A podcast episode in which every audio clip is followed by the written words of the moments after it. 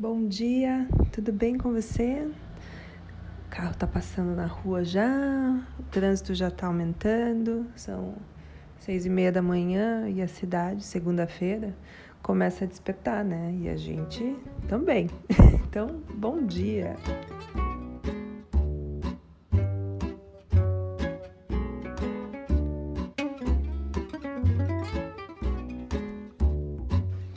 Lembra que na semana passada eu falei que para muita gente ficar em casa está sendo um grande castigo.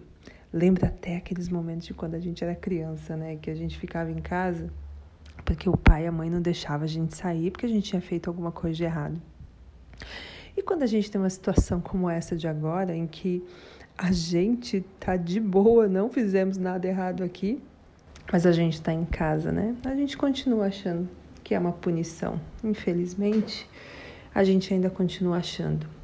Mas eu queria conversar com vocês sobre uma, um trecho rápido que eu li na revista Cult nesse final de semana, falando que a gente estaria vivendo o momento da morte do futuro. Você já reparou como está difícil planejar as nossas metas de ano novo? Parece que a gente não consegue ver como vai ser a nossa vida, o país, como que vão ser as coisas daqui um mês, daqui três, daqui um ano? Uma, porque a gente tem uma baita incerteza de ter ou não uma vacina, ter ou não um plano de vacinação, como que vai ser, vai ter ou não seringa, não é mesmo? A gente está nessa incerteza e é disso que discorre essa questão de a morte do futuro. Fora que morte é sobre luto, né? Vocês repararam que o último ano, os últimos dez meses, a gente está vivendo de luto. A gente está trancado em casa, com muitas coisas que a gente está proibido de fazer, e outras também a gente não está nem afim, porque também não tem como. E a gente está vivendo um processo de perda.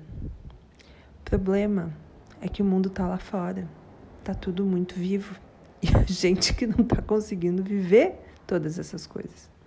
E a morte do futuro é a incerteza da gente não saber o que vai ser dos próximos dias, semanas ou meses. E essa incerteza mantém a gente nesse luto, nessa perda, nesse sentimento de que nunca isso vai acabar, que leva muita gente, inclusive, a desenvolver crises de ansiedade. Inclusive, estou apontando para a minha cabeça neste momento, porque eu fui uma dessas pessoas que desenvolveu várias crises de ansiedade ao longo do ano passado. Fora isso, dá inclusive, né, desse momento de perda imaginária, a gente também consegue até desenvolver quadros mais sérios, como uma depressão e casos de suicídio que a gente até acabou vendo ao longo do ano passado, né? Eu olho aqui da janela, tô olhando aqui para o horizonte daqui de casa e pensando que tanto de coisa que a gente deixou de viver esse ano. Porque a gente não tem um futuro porque a gente não sabe o que vai ser dele. E por mais que a gente possa tentar ser otimista, né? A gente vem, faz todas as metas. Eu fiz, eu notei algumas aqui, gente, confesso. Mas sabe aquela incerteza de que eu não sei se vai dar certo? Porque eu não sei nem se vai ter tempo, se vai ter futuro. Eu fico aqui pensando nos meus últimos oito anos, que são os anos que eu já me planejo com frequência. E fico olhando as minhas metas, tudo que eu planejei, tudo que eu executei, quanto feliz eu fiquei porque eu consegui executar praticamente tudo que eu gostaria de fazer. E eu olho para as metas desse ano e tô meio assim, sabe? Não tô muito feliz, não tô também muito triste, pois viva com saúde, apesar da paralisia de Bel que eu tive na semana passada. Mas tô viva, tô vivendo. Porém, tá tudo muito solto. Tá tudo muito. Ah, um dia a gente faz. Aquela coisa bem paulistana, né? Passa lá em casa depois, a pessoa nunca passa. Tudo bem que é pandemia, né? E não tem muito mesmo como as pessoas passarem em casa. Mas percebe? A gente tá empurrando com a barriga até que a gente tenha algo que diga pra gente que a gente pode fazer. E enquanto isso não chegar, a gente ainda vai continuar na incerteza, a gente ainda vai ter crises de choro, a gente ainda vai ter crises de ansiedade, crises depressivas haja terapia, haja chazinho, haja coisas para fazer para a gente não ficar com a cabeça paranoica. Mas a gente precisa de um futuro, né?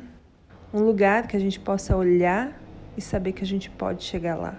E enquanto a gente não tem esse lugar para a gente olhar e pensar que lá também é um lugar para onde eu posso ir, a gente fica aqui estagnado, parado, quieto, só olhando a vida passar, os ônibus passarem, as nuvens passarem, tudo vai passando e a gente aqui esperando. Eu espero muito que essa morte do futuro passe logo, que a gente consiga processar esse luto todo de estar tá vivendo um momento que a gente não tem futuro, para a gente chegar logo num lugar onde a gente consegue almejar, a gente consegue planejar, a gente consegue olhar para o futuro e saber que a gente pode estar tá lá. Um beijo e boa semana.